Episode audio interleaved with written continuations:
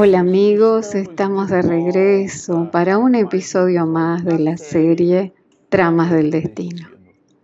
Este es el episodio número 41. Bueno, para usted que nos está acompañando en el canal, le vamos a, decimos que vamos a iniciar con este episodio el capítulo número 19 de esta obra sensacional, Tramas del Destino. Si usted nos está escuchando a través de los instrumentos de podcast y no nos está viendo en la imagen y el escenario, nosotros hicimos una modificación en el layout de nuestras eh, grabaciones y este será nuestro nuevo formato con el fondo, eh, digamos, de la biblioteca y con eso vamos estudiando esta obra sensacional. En el episodio pasado, porque hace tiempo que no lo publicábamos y estábamos con añoranza de, este, de poder hacerlo. Y luego después Regina, mi esposa, se tendrá que ver con el trabajo de edición de este trabajo. En el episodio pasado, nosotros comentábamos la postura infeliz de la hija de doña Artemis. Estamos hablando de Lisandra, en el cual ella buscaba extirpar su propia vida cortando los pulsos y toda aquella escena que nosotros conversábamos y estudiábamos con Miranda en el episodio anterior, en donde ella fue hospitalizada. Y ahora en el capítulo 19 ella trae luces, o sea, veremos el cambio en los aires de la familia Ferguson. Y en esa perspectiva es que doña Artemis, la madre de Lisandra, eh, y doña Hermelinda, que es aquella mujer estoica, que realmente se apaga para cuidar a esa familia y funcionar como un brazo derecho de doña, de doña Artemis. Ambas visitan a la niña Lisandra después de haber estado hospitalizada y que había pasado por una cirugía y que le restableció la vida. Entonces nosotros eh, percibiremos a Miranda que nos dice así, en la que pudiera recuperarse sin el tumulto o sea, en la perspectiva de la niña en el cuarto, ni los inconvenientes comunes en tales casos en las enfermerías colectivas, porque ella queda y es transferida a un cuarto o a una habitación aislada. ese intento de suicidio en un modo general.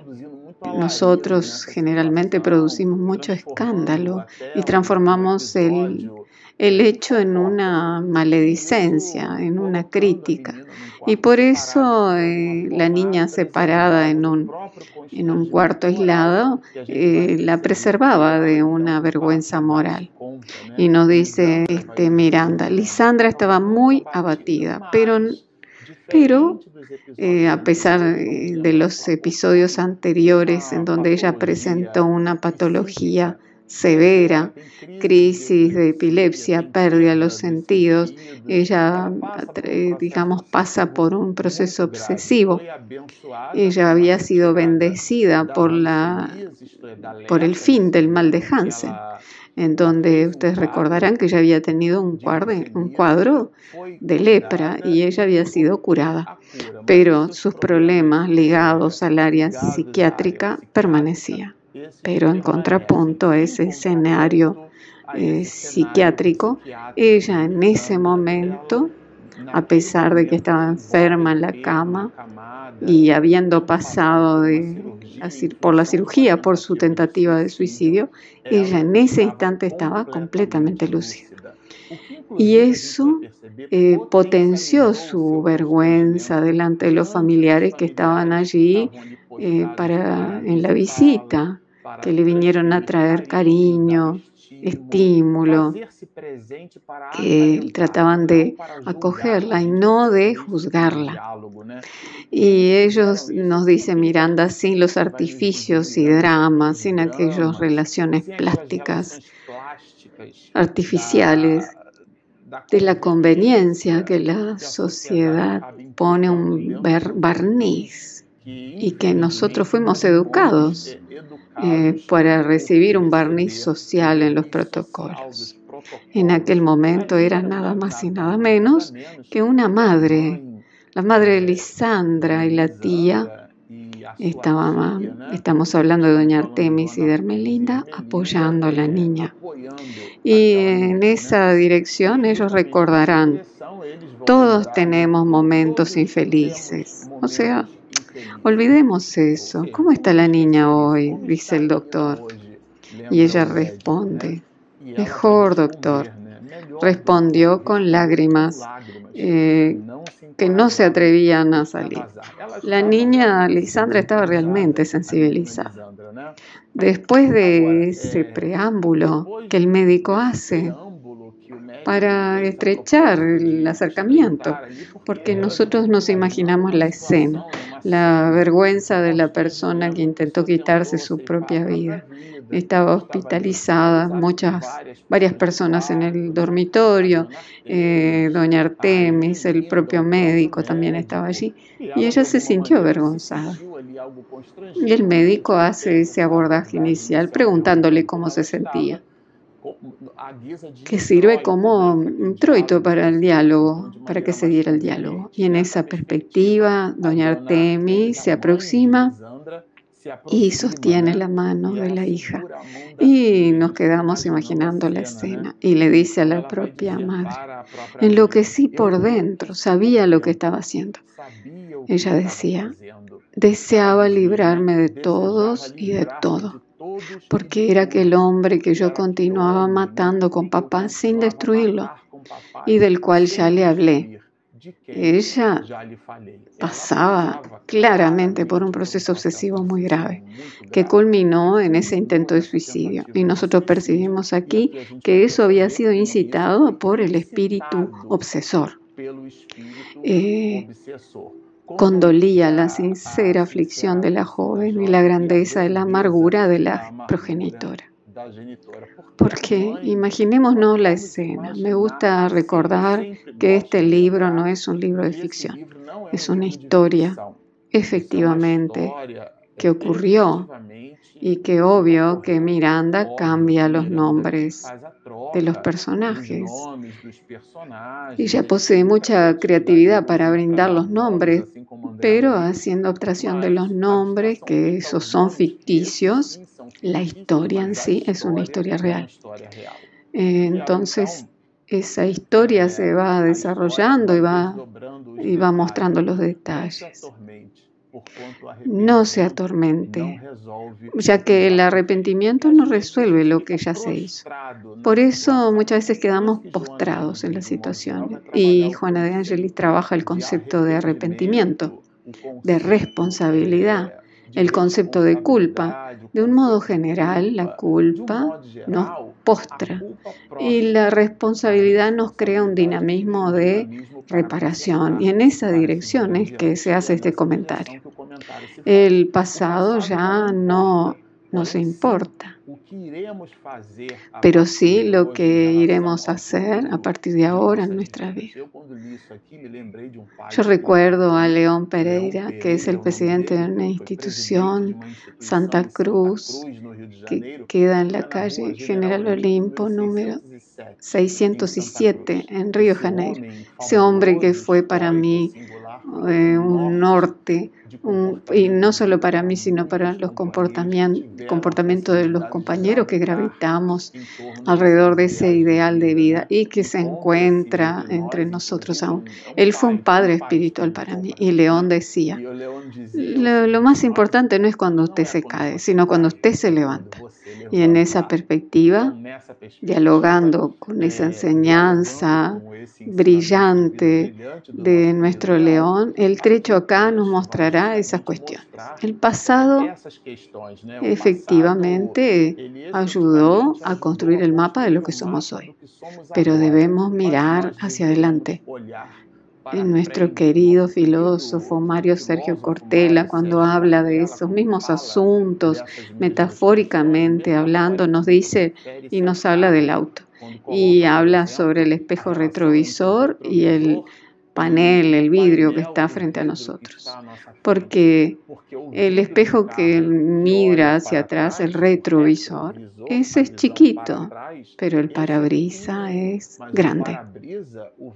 Porque el mirar hacia atrás es referencia.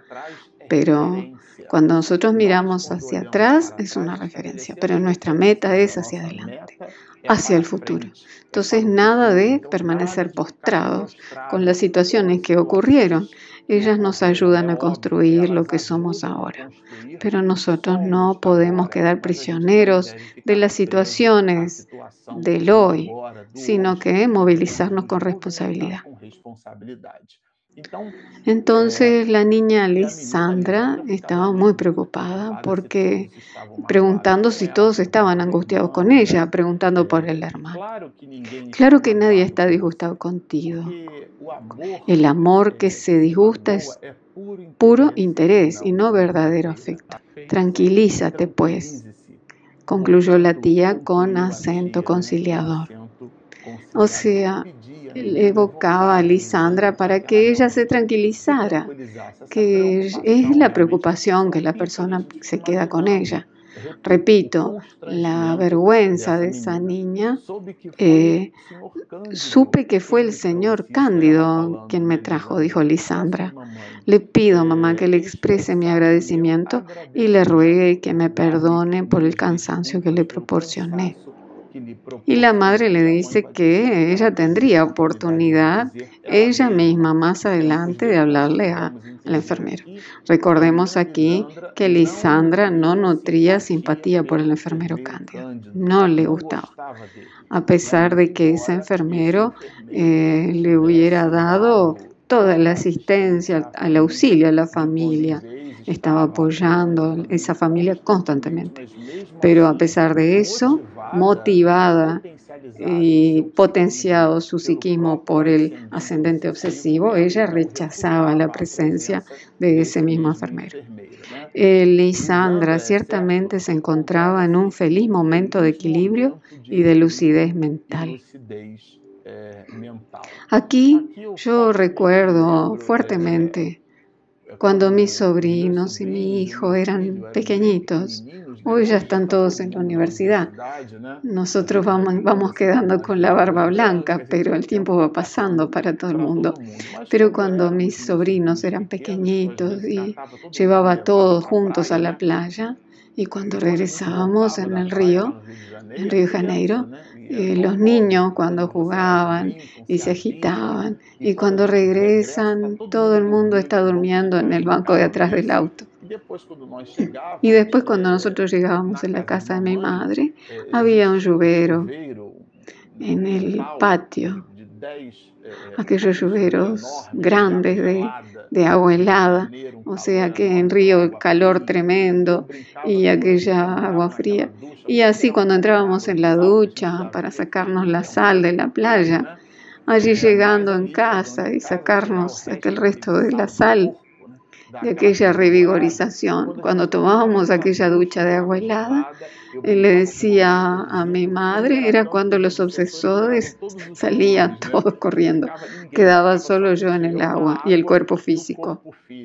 Esa situación de Lisandra es parecida.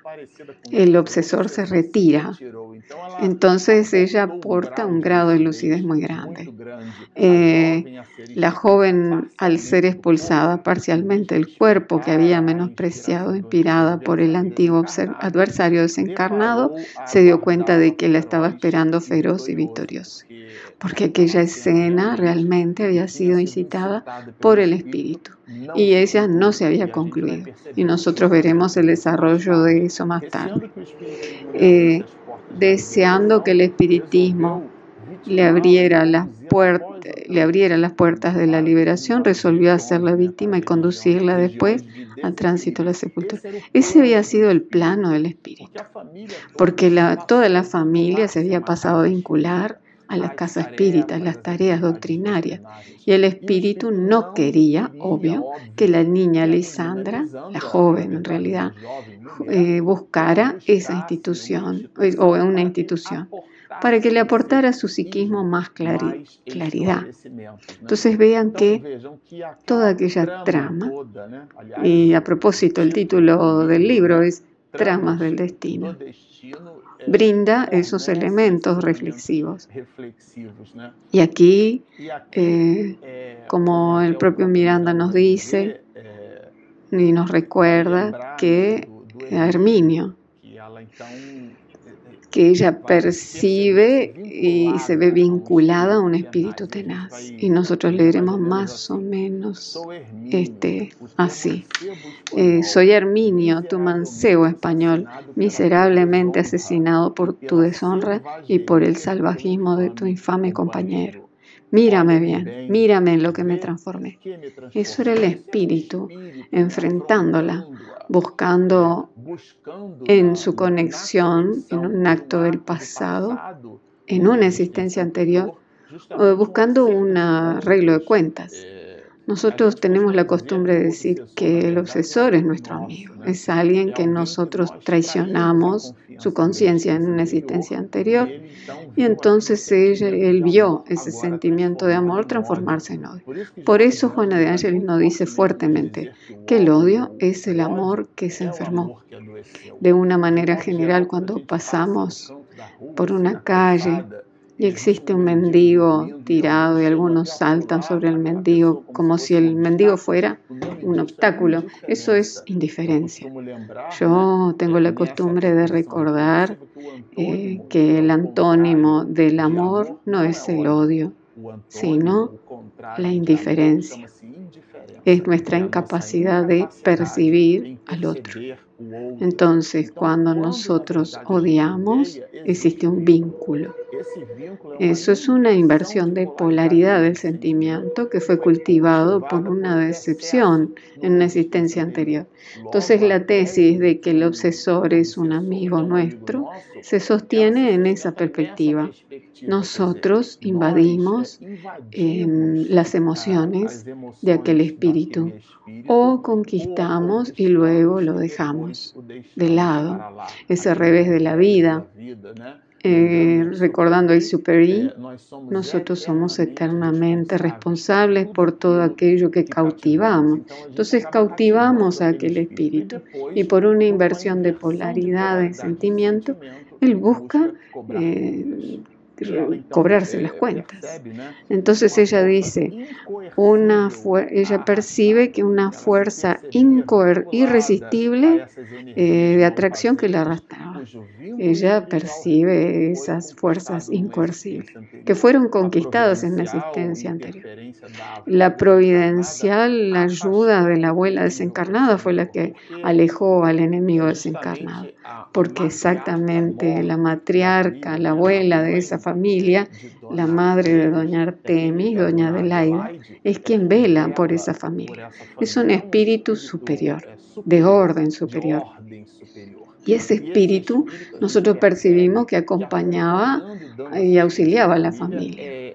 Esa mujer, ese espíritu, dentro de una polaridad femenina, es ella la que brinda total apoyo a la familia. e incita positivamente a Cándido, moviliza el psiquismo de las personas en dirección a eso. Por eso la, pregunta 459 de los espíritus, cuando Allan Kardec pregunta, ¿ejercen influencia los espíritus en nosotros, en nuestros pensamientos y actos? la respuesta es un clásico, mucho más de lo que vosotros imagináis, a tal punto que de ordinario son ellos que os dirigen. Es aquí doña Adelaide dirigiendo, influenciando a la familia Ferguson. Eh, eh, compréndase esa influencia como elemento neutro, porque en el caso, el caso de Lisandra la influencia existía, pero en ese caso era para un proceso que Alan Kardec denomina en el capítulo 23 del libro Los medios dominio. O sea, cuando la influencia se hace en forma coercitiva, cuando ejerce un dominio así, se transforma en una obsesión. Y era el caso de Lisandra. Aquí nosotros percibimos fuertemente que Miranda nos trae la idea de la pereza mental. Eh, porque de una manera general, todos nosotros somos susceptibles a influencias espirituales. Eso es claramente definido por Allan Kardec en el capítulo 14 y 159. Todo eso nosotros lo estudiamos, esas cuestiones, en este canal. Todo eso ya fue objeto de estudio en otra serie que se llama de la obra El libro de los medios. Y allí nosotros percibimos que todos nosotros somos más o menos medios, porque todos percibimos y somos susceptibles a influencias de, de los espíritus. Pero cuando los espíritus nos sugieren una proposición y nosotros la acatamos, y el acatamiento de esa proposición no dialoga con un objetivo de vida que nosotros intentamos tenerla para nuestra vida y es necesario tener un objetivo de vida, cuando eso sucede, o mejor dicho, cuando nosotros damos espacio, cabida a esa influencia, eso se transforma en un dominio. Y eso se da por una pereza mental. Nosotros albergamos, no hacemos esfuerzo psíquico para rechazar aquello que va siendo clasificado como algo que es eh, pensamiento perjudicial. Por ejemplo, eh, perjuicio para nuestra propia evolución, decía ella. Eh, no sabía lo que estaba haciendo. En un comentario de Miranda, eh, no sabía qué estaba haciendo, como si alguien eh, en sana conciencia en el estado actual del conocimiento ético y religioso en la Tierra puede ignorar la gravedad del suicidio. o sea, no cabe esa expresión, no dice Miranda. Cuando yo pensé, ya lo había dicho. O sea, participa del habla la tercera circunvolución frontal del lado izquierdo. O sea, nosotros hicimos una sinapsis eh, neuronal. Nosotros organizamos todo el conjunto de neurotransmisores y en un proceso neurosinático nosotros organizamos las ideas. Entonces pensamos para hablar. No existe aquello de hable sin pensar. Lo que sucede es que esa pereza mental que vamos permitiendo tenerla en nosotros, el Espíritu envía una vibración en la cual nosotros ya estamos acostumbrados a albergarla y por un impulso nosotros terminamos irreflexivamente porque no aprendimos a ponderar, no aprendimos a hacer un dique mental en donde el agua se represa, en donde el volumen de ideas nosotros le hacemos un anteparo, una protección ponderarla para luego efectivamente ejercer el comportamiento. Cuando nosotros dejamos fluir, cuando nosotros nos damos cuenta y nos percatamos aquello, eh, pasamos por nuestro vaso somático, por nuestro cuerpo físico, por nuestra aquiescencia. Nosotros concordamos y más tarde ampliamos las posibilidades de reflexión sobre el acto. Nosotros tenemos el arrepentimiento y decimos, no pensé. Pero en realidad nosotros nos acomodamos en un mecanismo de pereza mental y eso es muy grave. Eh, todos nosotros poseemos la conciencia, o sea, excepto aquellos que tienen eh, enfermedades patológicas y sabemos los códigos de lo que es verdad y error, moral y inmoral. Es la cuestión 621 del libro de los espíritus. ¿En dónde está esculpida, grabada la ley de Dios? Y la respuesta es sensacional, en la conciencia. No es en ese estado de vigilia, en donde yo me acuerdo lo que almorcé, que desayuné, o lo que voy a tener que ir a buscar en el mercado para hacer mi cena. No, son los niveles más profundos de nuestra alma. Son en realidad los mecanismos tan complejos que según Freud, en aquella relación metafórica del iceberg, eh, pone nuestro estado de vigilia el estado visible, pero la que está para afuera.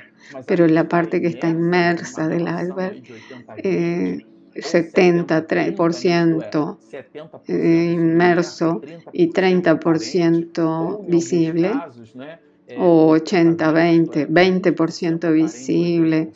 Eh, esa proporción hay quien dice que es 90-10, pero haciendo abstracción al número, la relación metafórica indica que son en esos eh, pliegues del inconsciente en donde nosotros tenemos, transmitimos, exacerbamos nuestro comportamiento.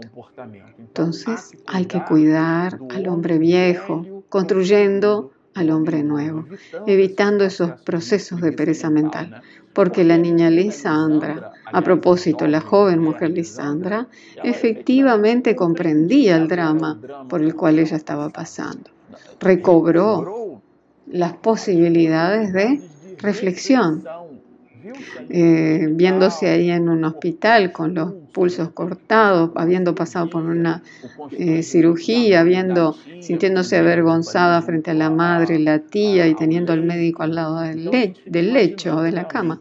Nosotros este, podemos imaginarnos la escena. Por primera vez en su vida, en aquella habitación en la que el sol entraba a chorro, se dio cuenta de sus actos insensatos y de cuánto a su madre debía amargar, asfixiada en el silencio del martirio.